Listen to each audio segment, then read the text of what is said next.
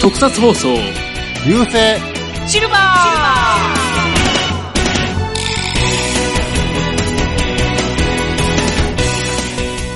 こんにちは、フェザーノートです。ミキアンです。ー藤持です。えー古今東西特撮作品は数多くあります。はい。ウルトラシリーズ、仮面ライダーシリーズ、スーパー戦隊シリーズのように、えー今もなお続いている大ヒット作品もあれば、えー残念ながらヒットに恵まれず、ひっそりと終わっていった作品もあります。まあ、つまり、打ち切りですね。で、今回はそういった打ち切りの浮き目にあった作品を紹介します。まあ、打ち切りといって、最初に思いつくのは、あの、視聴率が悪いということなんですけども、ね。まあでも、今回取り上げようというのは、えただ視聴率が悪くて打ち切りになったのではなく、えーいろいろな大人の事情が重なり、残念ながら打ち切りになってしまった、えそういった作品をいくつか取り上げてお話ししてみようと思います。なるほど。はいはい。くしくもね、前の回でダイヤモンドアイの打ち切りの話ちょっと知ってましたもんね。そうです打ちね。切りというか、打ち切りじゃないよっていう打ち切りじゃないよっていう打ち切りじゃないよというですね。うん。ただ、あの、ちょっと自分そこまで詳しくなかったんですけども、特撮の打ち切りってそんなにあるもんですか？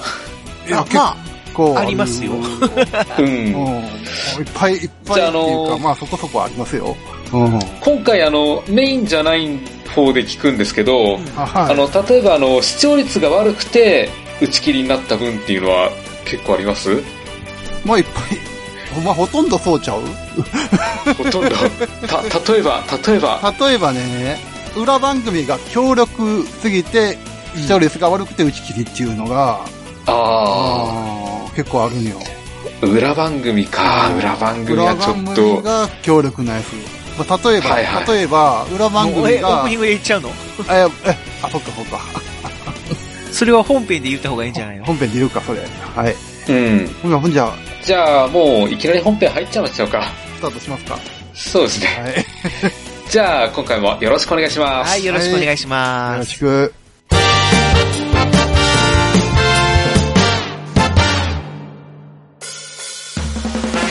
特撮放送流星シルバーでは地球人の皆様からのメールを募集していますツイッターからは「ハッシュタグ流星シルバー」流星は漢字シルバーはカタカナまたは、シーターブログのメールフォームからどしどしお送りください。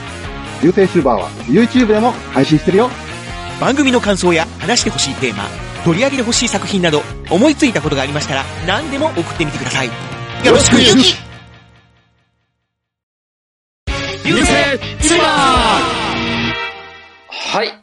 ということでですね、えーちょっと今回打ち切り会ということで、自分そんなに詳しくないんですけども、あのー、ミキヤさんにほとんどお任せするような形になってしまうと思います。ミキヤ、そういう話好きやもんな。そうなんですね。正直、リスナーさんこういう話好きですか？いや、結構、打ち切りの話とかさ、路線変更の話とかって、特撮ファンやったらよくすると思うけどね。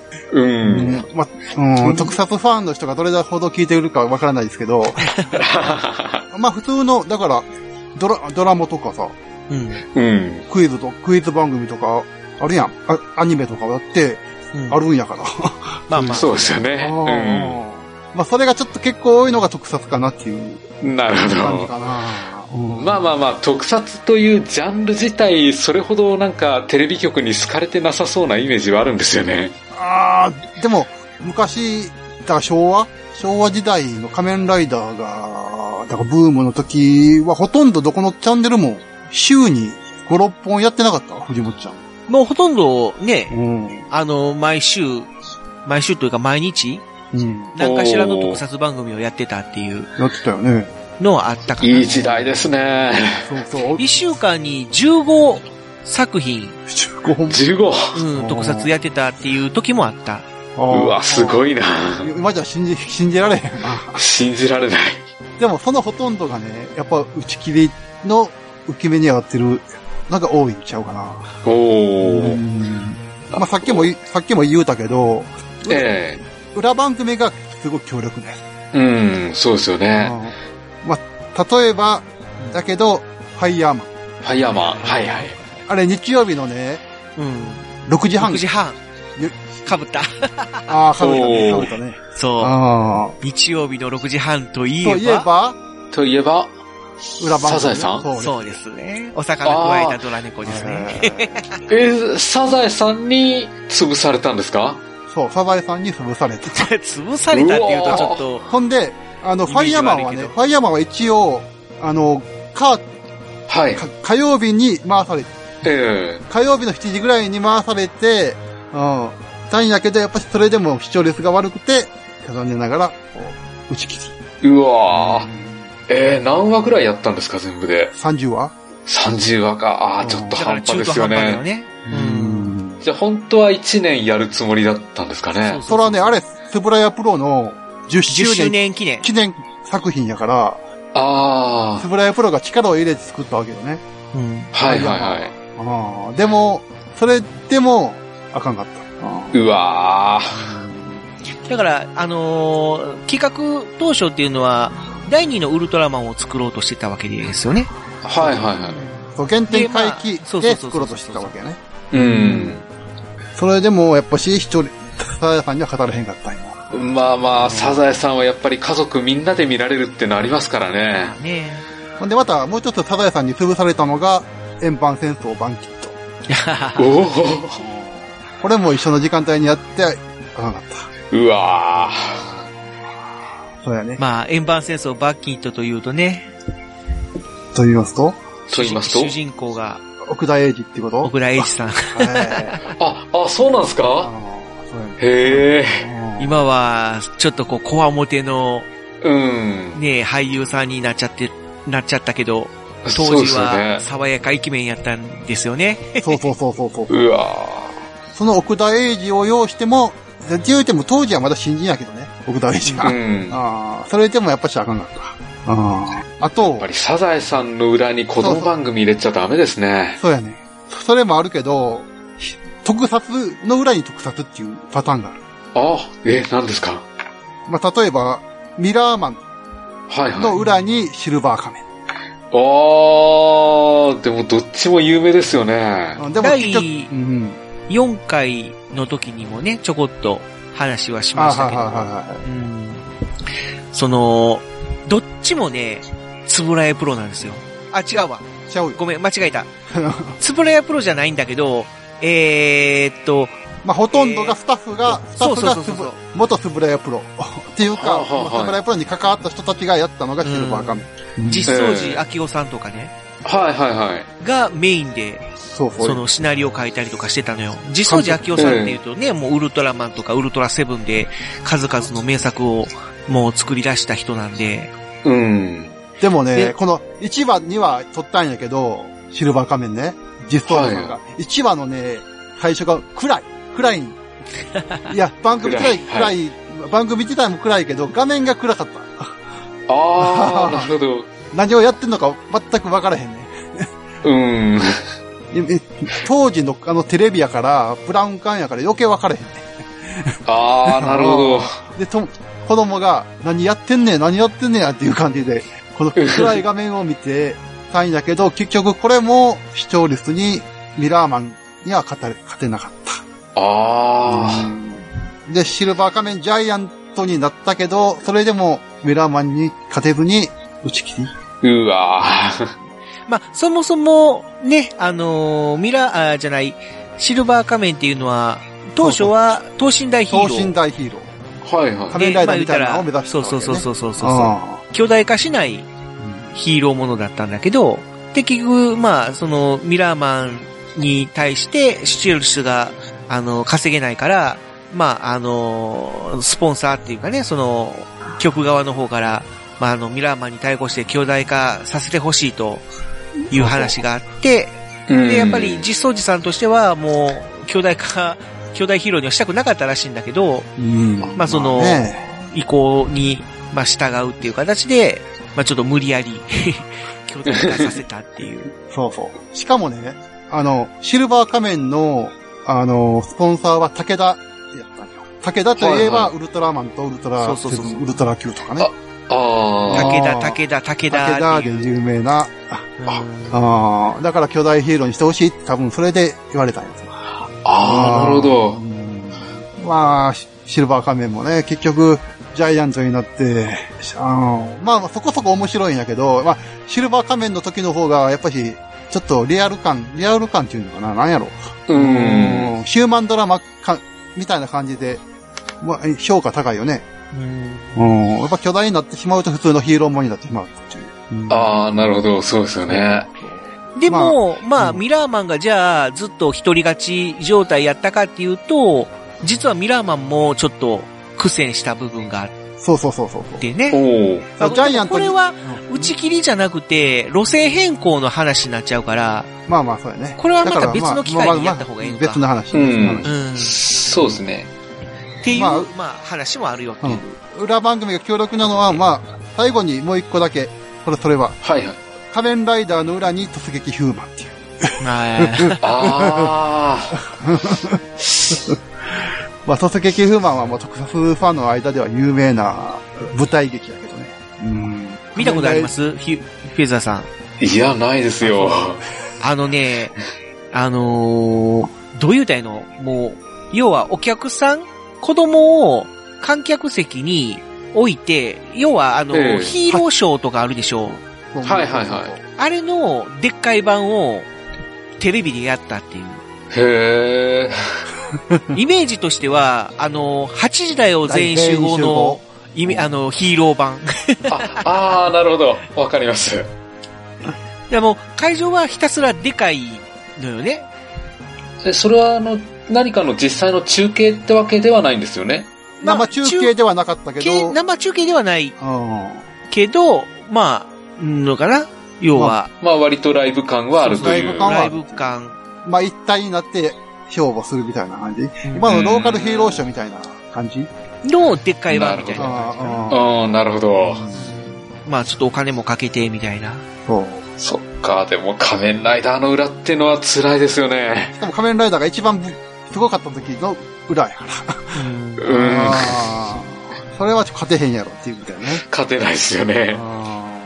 そうやね。まあ曲としてもやっぱりこう、仮面ライダーがすごくやっぱり人気があって、当時はやっぱり視聴率とかもすごかったから、ウルトラマンにしても仮面ライダーにしても30%とかっていうね、すごい。とんでもない数30%。字を出してたわけよ。うん。だから、ええだから多分、多分ヒューマンのスタッフもいけると思ったんやね。でも、仮面ライダーの裏はちょっと、やめとった方がよかったかなと。そうですね。まあちょっとあー、ね、枠ずらしてやってたらもうあるいはっていうのは、ねえ。すうんあっ。そういうたかもしれないけどっ、ごい不、不運なやつが多いんよ。多いです多いね。ね。ウルトラマンエースの裏に変身忍者嵐とか、っていうのもあるんあやけど、まあそれは、まあ路線変更、どっちも路線変更やからまた別の話だけどまあも。打ち切りではないからね。うん、あ。う。うんん。まあ、じゃあ結局、ヒューマンも打ち切りっていうヒュー形なんマンもですね。12話か13話で打ち切り。はうん。悲しいことやけど、しやっぱ視聴率がものを言うんやな。い。そうですね。悲しいわ。で、今度はね、今度ははい。視聴率はあったけど、うん。曲の都合で打ち切りっていうパターンもあああ、なるほど。る。うん。まあこのパターンの代表は、ウルトラマンかな。はいはいはい。初代ウルトラマン。ウルトラマンはもう常に30%言ってたけど、結局、あれな、ウルトラマンっていうのは、お時間がかかるから、作ると、はいはい。特撮部分にね、お金と時間がすごくかかって、で、うん。当初は、あのーえーっと、なんていうのかな、あのー撮影してから放送までの期間があんまりなかったっていうのもあって、うん。はいはい。要は、ここまで、あのーなんていうのかな、見越してなかったっていうのかな、その、時間的な。ものと、お金的な部分がかかるっていうのを、うん。まあお金がかかるのはまあ分かってたかもしれんけど、時間やね、時間。うん。あの、スブラエイジさんが監修しとって、ええ多分ね、細かいと思う。あの、特撮の部分。あー特撮の部分なるほうん。まあ、もうほんまに。まあ、こだわり的な部分。ここだわりがある、あったと思うねよ。うん。それで。じゃあ毎週毎週ほぼギリギリにフィルム納品してたとか、そういう感じなんですかね。と思うよ。う。うんあとはその、予算的な部分では、やっぱり着ぐるみが、その、毎回毎回新しいのが作れなくて、うん。で、えーい一度使った怪獣を、再利用。えー再利用して、ああ、それはあります別の怪獣ね。にして出すっていううんう。ん。形でまあ工夫したりとかしてて、なんとかやったんだけど、結局1年持たなかったんだよね。そう。はいはい。39話しかないからね。そうそうそうそう。ああ、そうですよウねル。トラマンってすごい人気番組やからね、1年か2年くらいやってるもんやと思う思ってる人多いかもしれんけど、さん39話しかやってないから。うんうん、1年もやってないね。うん。それはまあで制作が間に合わないからっていうことでね。それの反省っていう点も踏まえて、ウルトラセブンでは、あのー時間をすごく取ったっていうのがあってね。で、おーえっ、と、ウルトラマンの次っていうのは何が放送されたか、フェザーさん知ってます？ウルトラマンの枠でですか？うん、ウルトラマンの枠で、ウルトラマンが終わって、え次放送されたのが。え。いやー、わかんないですね。で、約やっぱり、あのーなんていうのかな、よく思われてるのは、ウルトラマンの後ってウルトラセブンでしょ？っていう人が多いんだけど、うんはいはい。実はウルトラマンの後に、ちょっと、えー別の作品があって、で、それがあー終わってからウルトラセブンが始まってるのね。ああ、なるほど。インターバルがあったんですね。そう。で、そのインターバルの間で放送されたのが、キャプテンウルトラっていう。ああ、そっちかそ。うなるほど。で、キャプテンウルトラは、えー、つぶらやプロじゃなくて、あれは東映が作ったええ。作品なのね。だから、はいはいウルトラシリーズの中には、厳密、うー今は入ってないんだけど、うん。あの時間帯っていうのは、いわゆる、あのーウルトラシリーズ。の中に組み込まれている。まあ当時は組み込まれてたね、そうそうそうそう。だから、うんウルトラ Q、ウルトラマン、ウルトラマン、で、キャプテンウルトラ、ウルトラセブンっていう4部作やったの。おー。だから厳密に言うと、ウルトラシリーズの中にキャプテンウルトラも入るんだけど、えただ、まあ、つぶらやプロの制作じゃないっていうことで、え。うん。まあ、キャプテンウルトラはちょっと外されてるうんっていうのが現状なんだけど、つぶらやプロとしては制作期間が欲しかったから、ちょっとインターバルを空けたかったのね。はいはい。だから、ウル、あの、キャプテンウルトラを放映してる間に、ウルトラセブンを撮影してたのよ。うーん、なるほそどう。そう。そんで、まあ制作を間に合わせ、これでまあまあきっちり間に合わせて、ちゃんとこうね、余裕を置いて、ウルトラセブンを放送したから、一ウルトラセブンは一年間やってそううそうそう。ん。放送できたという。じゃあ、あの、ちょっと話戻しますけど、はいはい。ウルトラマンがじゃあ終わった時っていうのは、つぶれ屋側からちょっともうこのスケジュールじゃ無理って言い出した感じなんですか？まあ、つぶらや側側は、だよね。た、多分そうやと思うよ。そうそうそう。制作のことに関しては。うん。だから、あの、スポンサーはやってほしいと。まあ、スポンサーは、まあ、武田はやってほしいと思ったと思うけど、うん。まあ、人気があるからね、やっぱし。うんだから結局のところ、あの、キャプテンウルトラにつながるわけなんだけど。うん。はいはい。ああ、なるほどなそうやね。そんで、それで、あの、逆に、スポンサーが打ち切らした番組もある。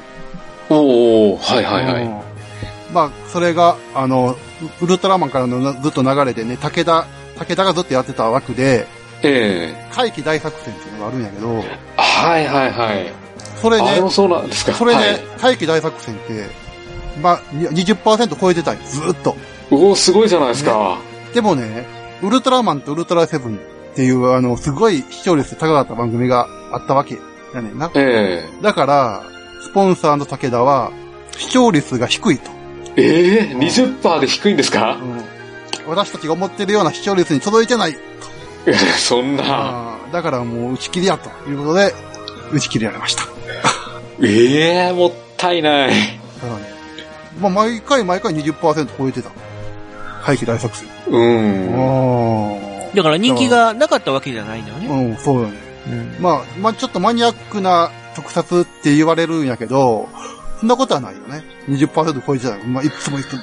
そうですよね。だから本当は1年は続いててもおかしくない作品なわけうね。ん。うん。でも、スポンサー側からの打ち切り っていう。うんいやー、だって今考えると20%なんて相当贅沢なこと言ってますよね。そうね。だから30%欲しかったんや。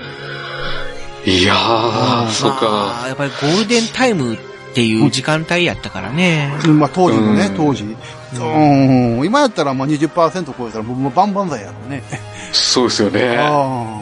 まあ当時もバンバン剤やと思うけどね。うん10%超えたら。うん。それでもあかんかったよ。うんいやー、武田すごいな。それがすごいやろ。うん。まあ、あとは、いろんな事件に巻き込まれて打ち切りっていうパターンかな。お事件、はいはい。まあ、有名なドルゲ君事件っていうのがあるんだけど。ドル、ドルゲ君？うんまあね、あの、スタッフはドルゲ君の影響で打ち切りじゃないと言うとったんやけど、多分そこの影響はあったと思うわ。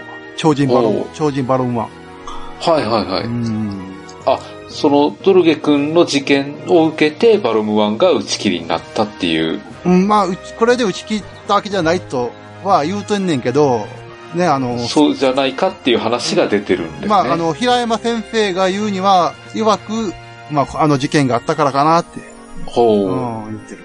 うんえっていうのも、やっぱりその他の理由っていうのが、うん。やっぱりちょっと見受けられない。うん。だってバロン1だって視聴率結構良かったと思うね。お15、ー15%ぐらいは言ってたはず。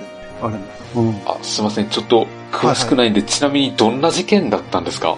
だからドルゲっていう、ね、悪の組織っていうかな、名前ええ。に、と一緒の少年がいじめられてるっていうことで、あああ、それ訴えあ、られなるほど。うんそこのお父さんか誰かから訴えられたんだね。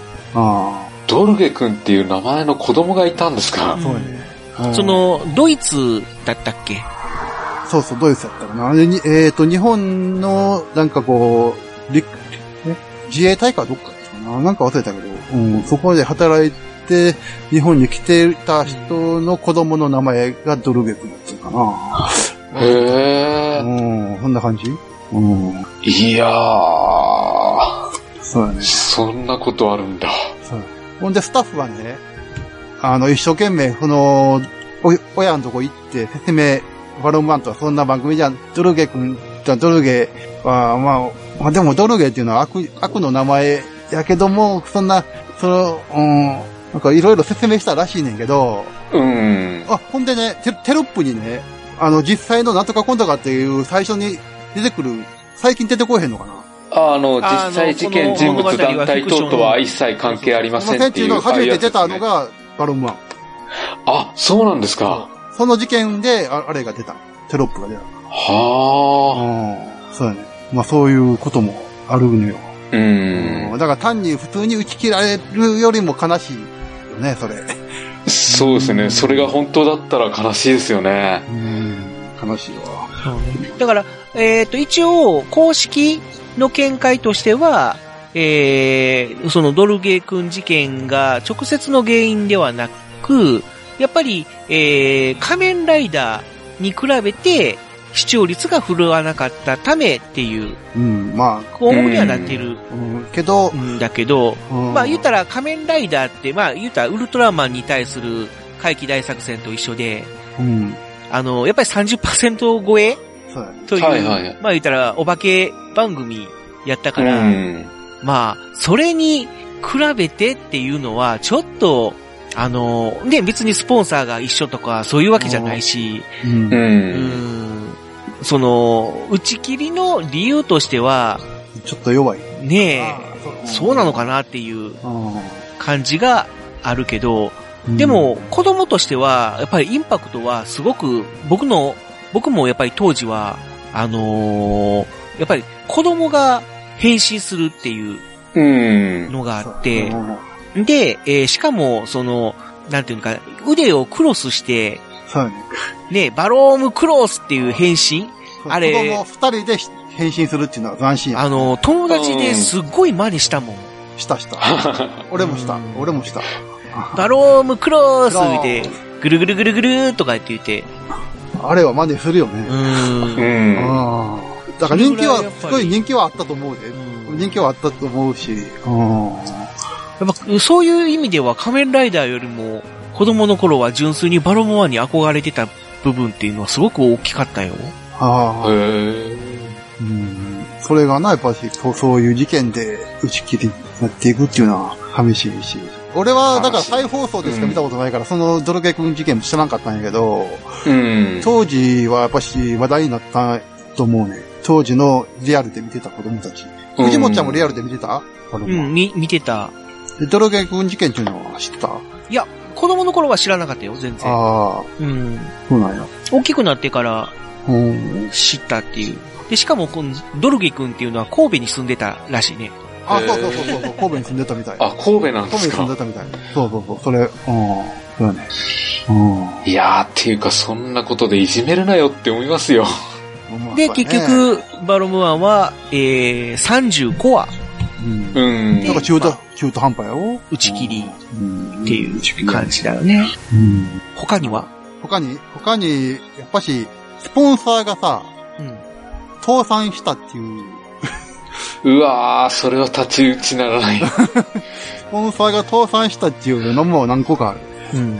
まあ、例えば、やっぱ一番有名なのがレッドバロンかな。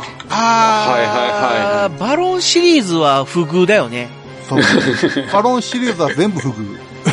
うん。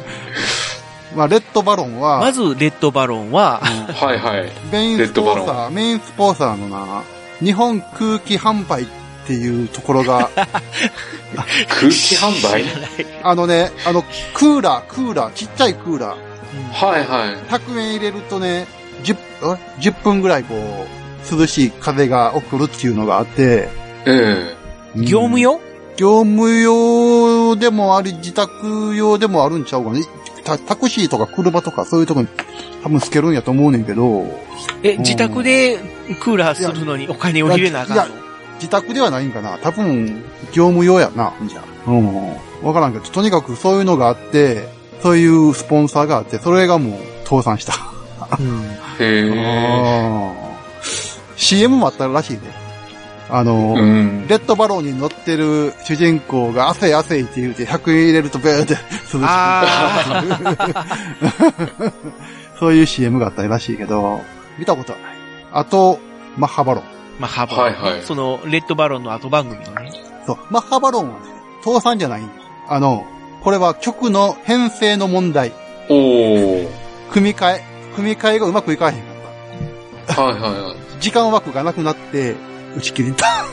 うー、あ、悲しい。視聴率は良かった。ちなみに、レッドバロンもマッハバロンも視聴率は良かった。どっちも良かった。うん。だってでまあ、ね、あのーアニメじゃなくて、うん特撮で人間がロボットに乗り込んで操縦して戦うっていうヒーローが初めてやったから。初めてやもんね。先駆けやもん、これ。うんさそうそうそうそう。うん初めて今、今でこそ、その、なんだ、スーパー戦隊とかが、まあ乗ってる。ね、巨大ロボに乗って戦うっていうのはもう本当に日常で見見るシチュエーションだったけど、当時、巨大ロボットに人間が乗り込んで、んで戦うっていうのは、なかったから、アニメアニメしかなかったのよね。いや、いや、あんあのね、マジンガー Z が初めてやねんけど。いやいや、だから、ら、マニ初めてやねんけどはアニメや。アニメが初めてやねんけど、企画としたらレッドバロンの方がちょっと早かったらしい。ああ企画自体は？きうん企画自体はレッドバロンの方が早かったらしい。あ、そうなんへや。ーまあ、放送されたのはマジンガー Z の方が早いけど、まあまあ、アニメやしね。企画ではレッドバロンの方が最初やったらしい。へえ。あちょっと待ってね。ちなみに、えーっと、マジンガー Z んが、1972年、うん。1972年12月、うん。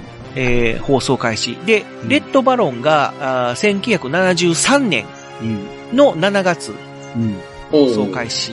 うん。だから、まあ、実質半年ぐらい、半年ちょいうん。遅れての放送、そうそううん、っていうことなんだけど、でも、うん。まあ、言っても、たかが半年やからね。ですよね。だからアニメでマジンガー Z が放送された、えー、12月、だから7ヶ月、8ヶ月後うん。には、実写で、そういう ロボットに人間が乗り込んで戦うっていうはあ、そう。番組が放送されてたというう、ん。うん。この時代の素晴らしさ。すごいですね。画期的やし。ねうん。まあ、そういうのもあって、視聴率は良かった。レッドバロンもまあ途中でね、ちょっとこう、手こ入れっぽいところはあったんやけど、うん。まあでもまあね、そんなに、うん、いや、なんて言ってもやっぱりあの、発信シーンとかかっこよかったよね。だから発信あの辺はやっぱり特撮ならではっていうか、そうそうそうそう。うん、だかこら、オープニング、オープニングになっとんもんね、あの、う、発射そうそうそうう。そうそうそう。あオープニングはあの変わってからやけどもな。あ。まあまあ、そうやねんけど。うん、最初は、えっ、と、主題歌もね、えー、途中で変わってる途中で変わってくる。のでう、んで、うん最初の主題歌の時はなんかこう、鉄工所のシーンがずーっと延々流れるっていうオープニングやったんよ。そうそうこう、真っ赤になった鉄を、こう、カーンカーンカーンっていう、だから、レッドバロンも作って、るような作ってまそうそうそうそう作って、作ってますよ、みたいな。鉄から作られてますよっていうような、みたいなそういう鉄工所の中の映像が、で、最後の方にちっちゃ、まあ、レッドバロンが夕日に佇んでるような映像がドーンと流れてうん。終わるっていう。で、えー、次の後期の主題歌の方で、そういうレッドバロンの発信シーンとか、うんあとはその、仲間たちが敵と戦っているシーンとかうん。がオープニングに使われるような、うんまあ本当に、こう、なんていうのかな、あの、ノリノリの。ノリノリ。あまあ男子歌ってんのダン深夜さんやからね。ダン深夜さん言うとも知らんのかな、みんな。うん、ちょっとわかんないですね。ダン、ダンシンヤさんって、ダンさんまあ、あの、5年3組はこう。あー先生か。先生。はいはいはいはい。うん。もう俺も歌手やって知らんかったから、コメディアンやと思っとっ た。俺もそう思ってた。俺役者やと思ってた。ずっとたタモリと一緒に出とったから、うん。コメディアンと思っとった。けど役者やった。あ、歌歌手やったっていう。うんうん。まあまあ、その、まあ脱線したけどね。とりあえず、ちなみに、まあレッドバロロンは、えっ、と、35話やったっけ？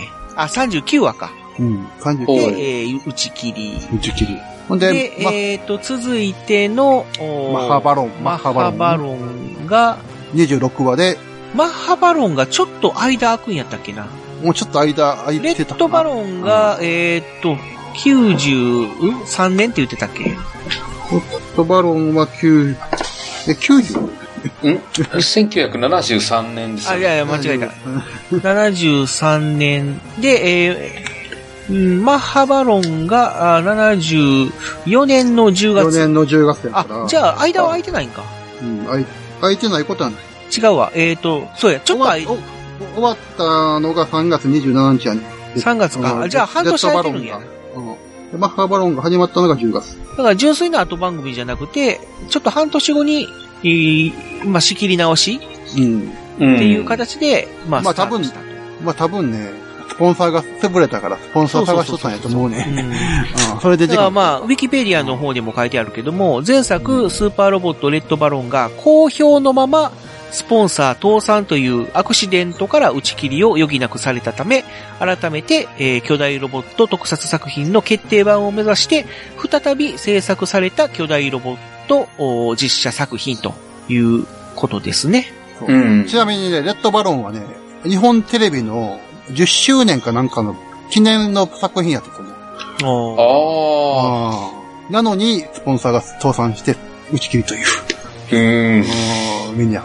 それで、それを、なんとか回避しようと思ったマッハバロンは、直の編編成の組み替えのために打ち切られるという。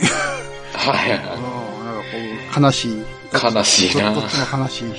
うん。で、その後ね、小さなスーパーマン、ガンバロンっていう、バロンシリーズ第3弾が3年後の77年からあるんやけど、はいはい。この作品も、無残にもスポンサーの、まあ有名なブルーマークっていう有名なところやんだあ聞いたことあるよ。そこが倒産。おー。倒産しブルーマークの最後の作品？スポンサー作品がうんガンバロンっていう。なるほど。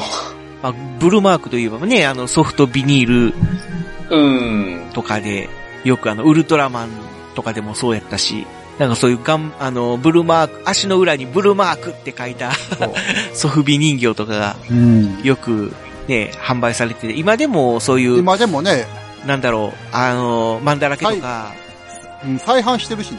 んで、また。なんか、ああ、再販もあるし、あの、当時のやつってプレミアついてるよね。てる。すごい高額で取引されたり。してるぐらいのうん。やつなんだけど、まあ倒産当時、倒産という。父さん。いやで、ガンバロンはね、あの、すっごい人気があって、ハワイロロケをするという、ー。とんでもない、へ特撮ではもうあんまり海外ロケなんかないと思うねんだけど、ハワイでロケ、グアムか、グアムか、グアムでロケしたすごいな。うん。それだけね、視視聴率が高くてよかったのに、倒産っていう、フルマーク。うわーもったいない。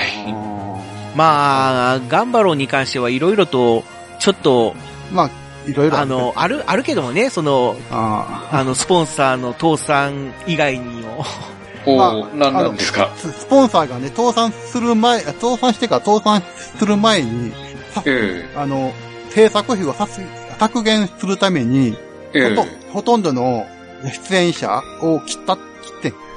ええうんっていうのも、結構、その、有名な、あのー人が、レギュラーで参参加してて、例えば、はいえーっと、主人公の、えー、天道、天道、これ、な天童テル。テルかテル。テルっていう男の子の、えー、し秘書、じゃないや、羊。羊を、要はもう、お坊ちゃんなのね、うん主人公が。はいはい。うん。で、執事がいるのよ。えうん。ムッシュっていう人。で、その、ムッシュムッシュをやったのが、演じたのが、えー、黒部進さん。えはね、初代ウルトラマンの早田隊。あ。はい。で、役えー、敵の、えー、ワルワル博士っていう、まあ、鉄敵のボスえがいるんだけど、そのワルワル博士をやったのが、えー、天本秀夫さん。ええ 死神博士。はいはい。ほんで、あのー主人公の通っている自動車整備工のお、お、おやつさんが石川進っていう。うはん。あの、お化けの九太郎の初代の歌歌ってる人ね。ど根性ガエルの歌歌ってる人。ーちょっとあのピンとこないぞ。声、高い声、あの、わからへんかな。キュッキュッキュッのキュッとか、あぴょこあペタン、ピッタンコとかいう、あちょっとこう、甲高い声で歌その声出う。ますね。だから、つまりそういうギャラの高い人たちは切られて、この、残ったのは子供たちだけっていう。う。あと、なんか、あー第1話で、フォーリーブスが出たりとか、フォーリーブスで撮ったリリース。ええ第2話でリリーズ、双子のリリーズが出双た。子、双子、のリリリリースも出てるし、結構だから、お金は使いまくっとったんやか最初、ピンクレディーが出る予定やったんだね。ら。うん。へえ。それぐらい力入れてたという。力入れてたんや。うわ、すごいな。で、やっぱ何り、あのーば、あのーバロムワンに続いて、やっぱ子供が変身するっていう、そう。うんもう。すごく珍しいというか、まあね、当時は珍しかったよね。うんまあそういう、いろいろな打ち切りの番組がいっぱいあるんやけど、まあとどめにとくか、もう時間ないし。うん。ああ、そうですね。そろそろ最後に。。最後はとどめ。あの、視聴率、これも視聴率が高かったんうん。これもやっぱし、スポンサーが番組を降りたっていうパターン。で、はいはい。我らの宮内博さんが主演している解決ズバット。ああ。あ視聴率はめっちゃ高かったんだけど、当時のと東京、ああれ、テレビ東京か。あうん当時は12チャンネルっていうのかな。あ。はいはい。とにかくそこで一番視聴率が歴代一番高かった作品がズバットやって。ええうんそうんそれが、なんと、高徳っていうスポンサー、おもちゃ会社。高徳トイス。へうん、そうそう。が、スポンサーやったんやけど、おもちゃが売れへん。えズバットのおもちゃが売れへんということで、降りるという。スポンサー降りるっていう。珍しいパターン。珍しいパターンね。うんうんま珍しいね。ただ、でもう、んズバット自体が、その、おもちゃにできるものって言ったら、せいぜいズバットカーぐらいしかないんま違うかな。まあ、あとはその、武器？うんズバッカーとズバットのあの向きと、ズバットの超合金。あでもぐらい、ね、無知やからね、ズバットの武器。うんあとヘルメット、ヘルメットかなとか。ぐらいかな。うん。ヘルメットって言っても、そうやな、なりきりグッズとして、今の技術で作ればもうちょっといいやつが、あね、それこそあのータイマーを内蔵したりとかして実際にね、チカチカチカチカチカってこうタイマーが動くとか、あ。うん。パカッ、パカッってなること あ変身ギミック？そのゴーグルがカシャって降りて、口のマスクの部分がカシャって閉じるっていうカチャンっ、て閉じるっていう。あのギミックを再現してくれるとか、今再現してほしい。今再現してほしい。おもちゃが出れば、ああ。ね、分からへんかったけども。当時はやっぱしそういうギミックもちょっと難しかったんかな。出たんか出てないんか分からへんけど。とにかくおもちゃが全然売れへんかったの。おー。ああ。視聴率高かったのに。それで、ねえ、高徳がもう、なんという、なんか、あれやけど、降りた。おもちゃが売れるに降りた。いやー、もったいない。らだから、スパッともう、1年やってないからね。はいは32話で終わってるし。い。うわ、半端ですね。ちなみに、第6話で視聴率15.5%。おー。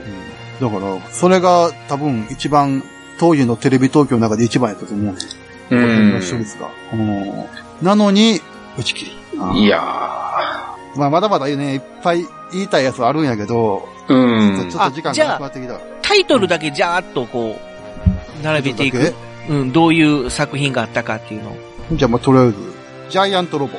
ああ、はい。はいはいはい。まあ、マイティジャック、戦いマイティジャックはまた別の話なのかな。うん難しいところやねんな。まあ、とりあえずタイトルだけ、んまあ、話したかった、サンダーマスク。ああ、サンダーマスク。うん。忍者キャプター。ああ、リンチ。はいはいはい。キャプター。はいはい。バトルホーク。ああ、バトルホーク。ほう。ほんでね、打ち切りっぽいけど打ち切りじゃない作品っていうのも、言おうか話したかったんやけど、電撃ストラダ5、おー仮面ライダーアマゾン。あ、アマゾンな。あーあれ、よくね、打ち切りって言われるけど違うもんね。あれは違いますね。うん。で、多分打ち切りじゃない作品っていうのも、多分打ち切りじゃない。白年、白獅子あ仮面。白獅子仮面な。うん。っていうのも話したかったけどね。うん。まあ、時間がないんで、また第2回があれば、また話します。そうですね。はい。ということで、今回はいや感じですね。あありがとうございました。えー鋼のトマト。ハガトマ鋼の絆へ届けよう。目指すは太陽トマト色。元気に登場愉快な仲間。東海ザープロジェクトが愛知県東海市からニューウェーブを巻き起こすラジオ。その名も、鋼のトマ鋼のトマトはシーサーブログ iTunes から絶賛不定期配信中。絶対絶対絶対聞いてください